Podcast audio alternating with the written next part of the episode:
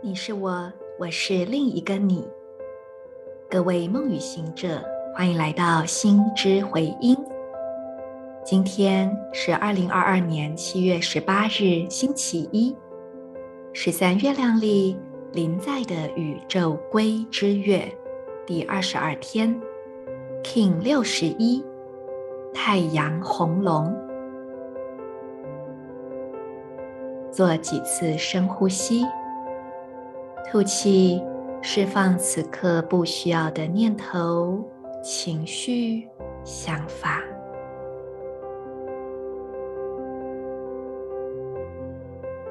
吸气，感受到自在与轻松的能量进入内在，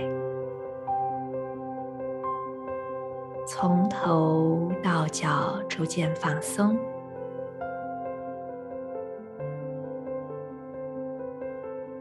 观想在你的顶轮有着明亮的光，明亮的光充满整个顶轮头顶的部位。接着，让这光移动到左手手肘，点亮左手手肘，再点亮右手食指，让光在这三个部位之间移动穿梭。感受你内在的力量，同时在你内心跟随今天的银河力量宣言：我脉动是为了要滋养。体悟存在的同时，我确立出生的输入通知。随着意图的太阳调性，我。被导航的力量所引导。I pause in order to nurture, realizing being. I seal the input of birth with the solar tone of intention. I am guided by the power of navigation.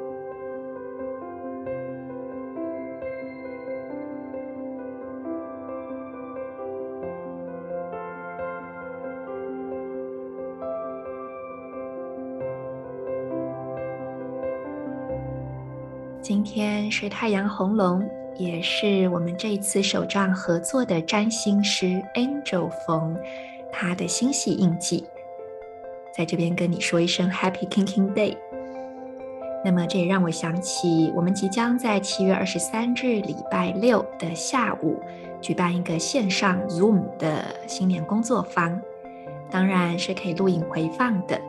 所以，欢迎朋友们可以透过心之回音来联系 Marisa。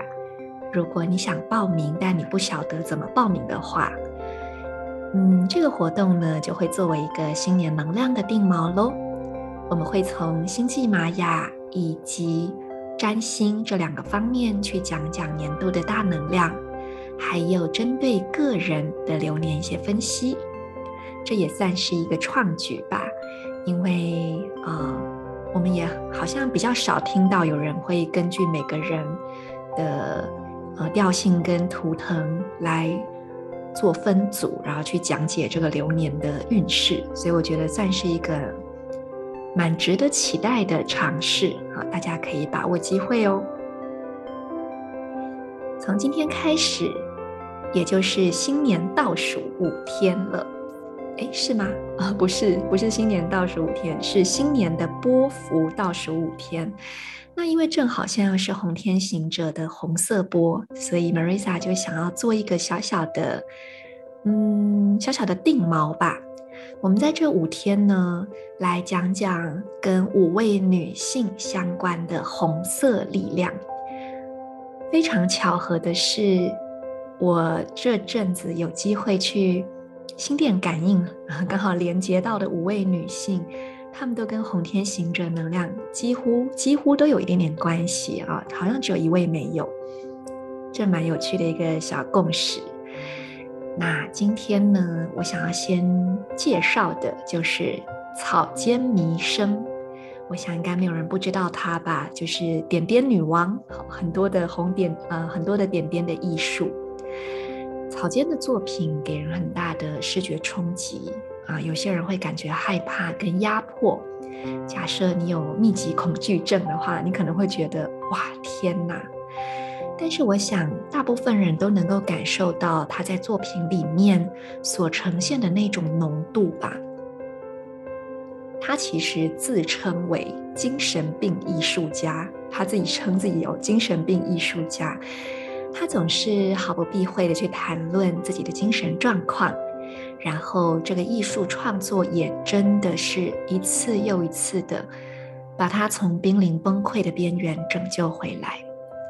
非常巧合的，草间弥生的呃出生印记是韵律白净，就是在现在红天行者波符里面的韵律白净，大家还记得吗？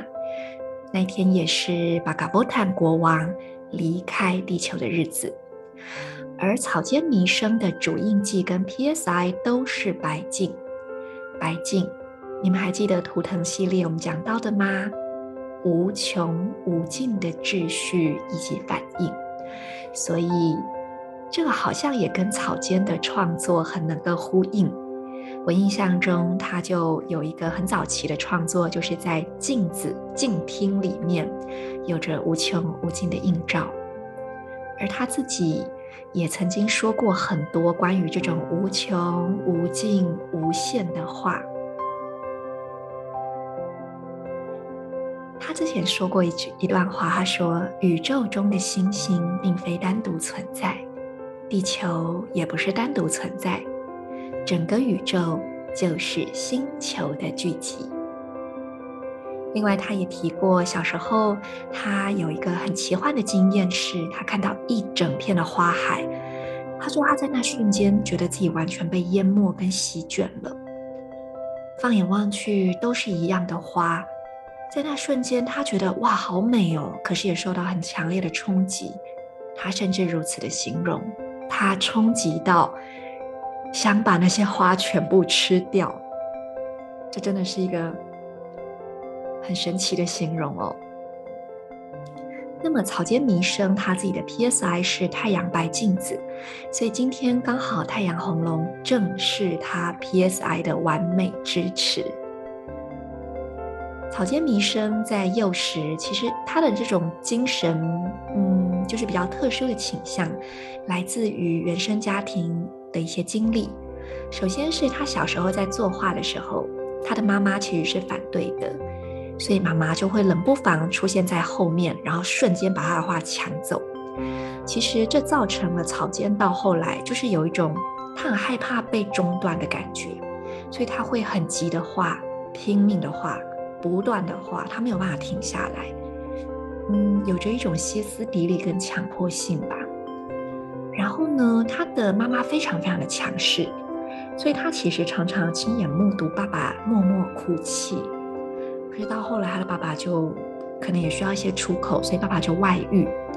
那草间他也目睹过爸爸跟其他的女人发生性关系，嗯，也许他有目睹到一些就是比较。真实的场景，所以到后来，其实草间他对于性他是排斥跟恐惧的，但另外一方面，他的潜意识里面又会用这个作为素材，所以他也曾经做了一个所谓的阳具椅，就是用很多的软的素材，就是软雕塑，然后雕塑在一个椅子上做了很多很像阳具的那个东西。那其实我今天想分享它呢，好，草间弥生它有什么样的红色力量在里面呢？对我来说，它永远都是一个先驱，它有非常强烈的原创性。呃，其实 Marisa 在透过这个系列，想要跟大家提前去定锚一些在全新的自我存在红月年，我们可以怎么样从各种不同的角度来活出这个红色的能量。而且是在白色波幅里面的红色。好，那我就回到草间的这种先驱跟原创性。基本上，他后来到纽约去闯荡嘛，他有非常非常多全新的创意。当然，在后期，呃，也不是，呃，就在早期，因为她是日本人，啊、呃，是一个外国人，又是一个女性，所以其实会有一些歧视存在，也造成了他很多的原创却被当时非常有名的男性艺术家，就是比较政治正确的白人的男性艺术家给拿去用，然后他们反而大红大紫。草间其实因为这样，他很多次都觉得很受伤。可是呢，这仍然没有阻止他继续不断地开创全新的自己。草间他有一些部分其实有着那种为达目的不择手段的性格，好比说他一开始他为了要有金主，他也会愿意把自己打扮的呃就比较特别，比如说他穿穿着和服，然后去出席很多的聚会，那也愿意跟一些。呃，比较有权势的男性交往，因为他想要成功，然后他也非常的有勇气，他一直不断的自我推荐，主动推荐自己的作品给一些艺廊，这点真的是相当让我觉得很敬佩。那这部分感觉起来是蛮阳性力量的，不是那么的阴性，可是我觉得在这里面呢，它其实反而是一个更大的包容。他其实把自己那种，呃，可能会觉得丢脸、害怕被拒绝的一些东西，他都愿意去放下，然后为了一个更大的目的而前进。另外呢，他所有的这些前进的勇气，我觉得也来自于儿时从母亲那边所接受的一些被压抑、被扭曲的创伤。我相信他的母亲会如此的强势，应该也来自于母亲自己也有一些未被化解的创伤吧。但草间他把所有的这些创伤都吸纳进来，转化为他的艺术表现。这种完全吸纳、包含、转化的呃整合的这种作为呢，我觉得也是一个非常巨大阴性能量的展现。我可以感觉得到，他有很多的，就是他的这个内在真实，就像是一面镜子一样，一次又一次的被打破。可是也因为这个打破，就有很多的碎片，这些碎片折射出无限多的角度，然后他其实就透过他的艺术创作，把这无限多的角度再次的呈现出来。有时候我也会很好奇。如果他的内在世界就如艺术作品所呈现的一样，是无限多个平行时空，那么他的灵魂到底安放在哪一个平行时空呢？在哪一个宇宙呢？在他众多的生命经验中，他被原生家庭所排斥，后来因为特立独行的言行。呃，传回到日本，因为日本当时民风很保守，所以也被家乡排斥。但是他身处于异乡，又被异乡歧视，所以我觉得他好像到哪里，是不是都会有一种天大地大，何处是我的容身之处呢？这样的感慨。草间在这种全新开创的过程中，他其实也充满着归零的勇气。我印象很深刻的是，当他决定要到美国闯荡的时候，他就把之前自己的三千多幅作品全部都丢掉了。忘记他是丢掉还是烧掉，但我觉得真的很有勇气，因为他就说：“嗯，之前那些就都不够好，我要重新开始。”这样子的归零、重新出发的勇气，是否？也能够给我们一个很大的提醒呢。最后来分享一个草间弥生让我觉得印象很深刻的小故事。在一九六六年的威尼斯双年展，那时候他因故，总之就是他没有办法进去展场展示作品。可是呢，他就自己举办了所谓自恋庭园的一个表演。他准备了一千五百颗银色的镜面球，就是那个球是有镜子的反射，可以看到你自己的样子。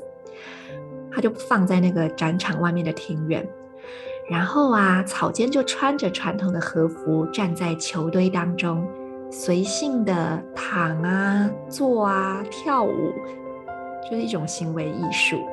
然后他写了一个牌子立在那边，上面写：“你可以买你的自恋，一颗两美金。”哎，真的有一大堆人用两美金跟他买这些镜面球哦。他其实透过这样子的行为艺术，他在做一个抗议，就是在跟主流的艺术做一个抗议。后来他就被警卫架走了，但他还在那边 argue 说：为什么大家可以卖热狗、卖冰淇淋，为什么我不能卖我的这个镜面球呢？他真的就是这样勇敢的坚持到最后一刻。而自从这个自恋庭园开始。这也算是他的一个里程碑吧。就是草间弥生的作品，就从呃装置艺术转型成一种比较有着政治意味的公共表演。那后来这也成为他在一九六零年代后期开始创作的重心。今天这一集的最后，就让我用一段草间弥生自己的话来做结束。这是他的自述。他说：“在鱼贯来往的人潮中，我奋力地打拼如此多个年月，不知道有多少次都想拿刀自刎寻死。”嗯，这边说一下，他确实有真的跳下去过，只是就是幸好没有走掉。然后他就说：“嗯，就是我不晓得有多少次想要拿刀寻死。”但是呢，我在重整思绪，重新站起来。我总是渴望生命中灿烂的阳光，然后无限地活到生命的尽头。